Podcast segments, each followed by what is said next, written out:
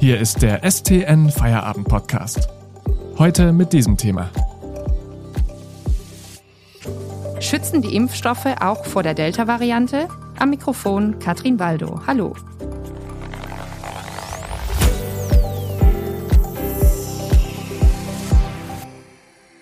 Mittlerweile ist genügend Impfstoff verfügbar. Doch selbst Geimpfte scheinen vor der Delta-Variante des Coronavirus nicht sicher zu sein. Das zeigt ein Blick nach Israel, wo bereits 60 Prozent der Menschen vollständig geimpft sind, aber immer häufiger neue Corona-Infektionen gemeldet werden. Damit stellt sich auch bei uns in Deutschland die Frage, wie gut schützen die Impfstoffe gegen die Delta-Variante? Unser Experte zu diesem Thema ist der Redakteur Werner Ludwig aus dem Wissensressort. Hallo Werner. Hallo. Israel hat in Sachen Corona ja einen gewissen Modellcharakter für uns, weil man dort schon weiter mit dem Impfen vorangekommen ist. Inwiefern gibt es jetzt neue Erkenntnisse aus Israel in Bezug auf die Wirksamkeit der Impfstoffe gegen Mutationen und Varianten? Ja, was man zunächst sieht in Israel ist, dass äh, zuletzt die Zahl der Neuinfektionen wieder stark gestiegen ist.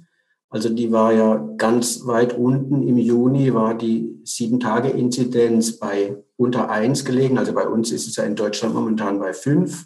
Und jetzt ist sie aber wieder auf 26 gestiegen, was äh, ungefähr 500 Neuinfektionen jetzt beispielsweise am Dienstag waren.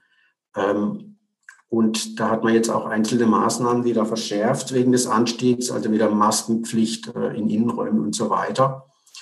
Und was ähm, jetzt den Experten äh, besondere Sorgen bereitet, ist, dass eben unter denen, die sich jetzt infizieren, auch etliche dabei sind, die schon geimpft sind. Also Berichten zufolge könnten das ungefähr 50 Prozent sein, dass also geimpfte Personen sich trotzdem anstecken. Und gleichzeitig hat man ja dort äh, festgestellt, dass die Delta-Variante äh, quasi fast alle Infektionen verursacht. Und daraus kann man dann eben jetzt schließen, dass die Wirkung äh, gegen diese Delta-Variante, die Wirkung der Impfstoffe schlechter ist. Auf der anderen Seite, was positiv noch zu bemerken ist, dass eben die Infektionszahlen zwar steigen, aber nicht jetzt äh, die Krankenhauseinweisungen oder auch die Todesfälle. Verstehe. Wie, wie würdest du das denn einschätzen? Also du sagtest gerade, die, die Impfstoffe sind nicht so wirksam gegen die Delta-Variante. Kannst du das noch mal ein bisschen äh, präzisieren?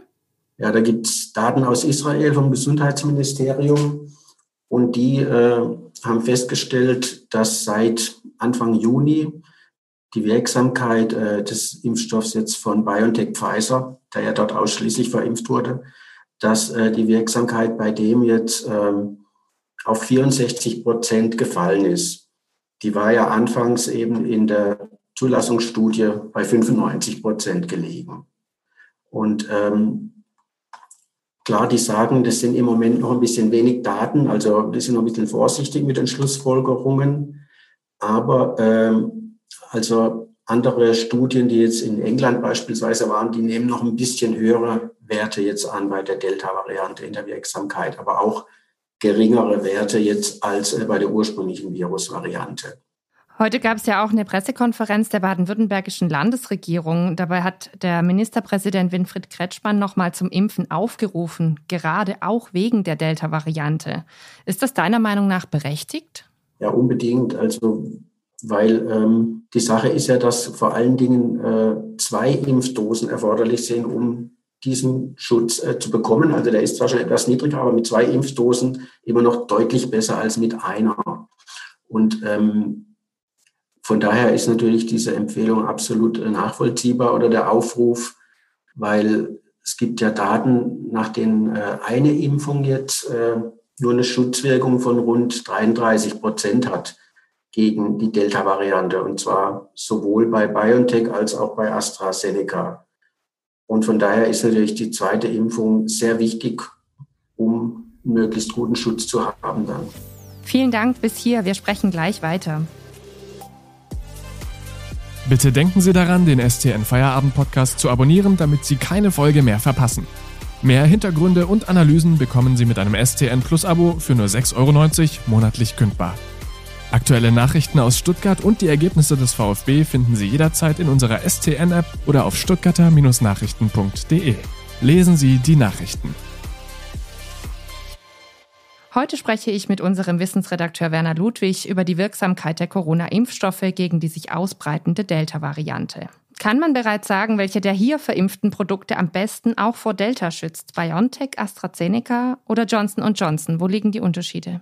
Ja, da muss man sich äh, am besten dann mal die Wirksamkeit äh, gegen schwere Krankheitsverläufe und äh, Krankenhauseinweisungen anschauen, weil das ja aus Sicht des Gesundheitssystems eigentlich äh, die größten Probleme sind. Und da äh, ist die Wirkung insgesamt eigentlich bei allen noch recht gut. Da gibt man beispielsweise an, bei BioNTech äh, ungefähr ein 93 Prozent geringeres Risiko schwer zu erkranken oder ins Krankenhaus zu müssen im Vergleich zu ungeimpften. Bei AstraZeneca ist es ein bisschen niedriger, aber mit 92 Prozent äh, Schutz vor schweren Verläufen auch noch auf einem ganz guten Niveau.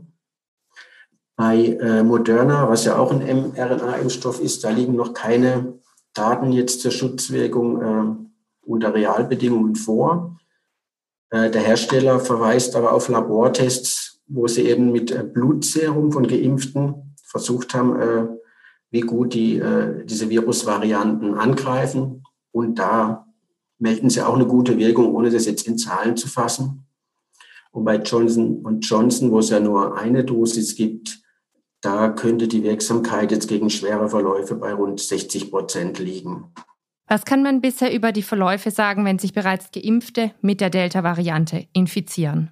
Ja, da äh, schlägt dann eben durch, dass eben der Schutz vor äh, schweren Krankheitsverläufen recht gut ist.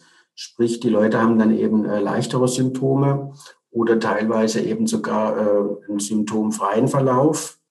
Das heißt, äh, die Schutzwirkung für den Einzelnen ist gut. Was eher ein Problem sein könnte, ist eben, dass äh, der Schutz vor Infektionen niedriger liegt. Es waren jetzt eben bei BioNTech ja, äh, wie gesagt, diese 64 Prozent nach den neuesten Daten. Und das heißt eben, wenn sich äh, Leute infizieren können, dann können sie natürlich das Virus auch leichter weitergeben. Also das ist jetzt mit Blick auf die Herdenimmunität nicht so toll. Ja, das wird auch gleich zur nächsten Frage. Was bedeuten denn diese Erkenntnisse äh, für die Pandemie?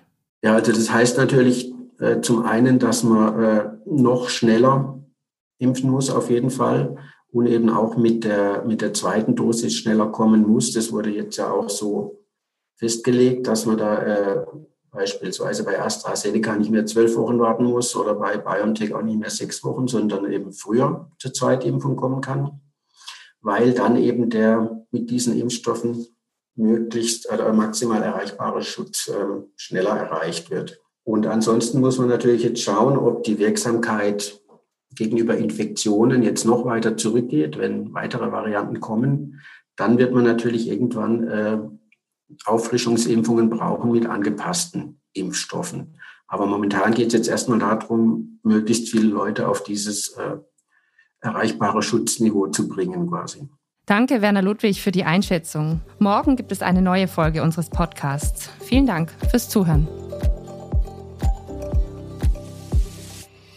Das war der STN Feierabend Podcast für heute. Mehr News gibt's im Netz unter stuttgarter-nachrichten.de.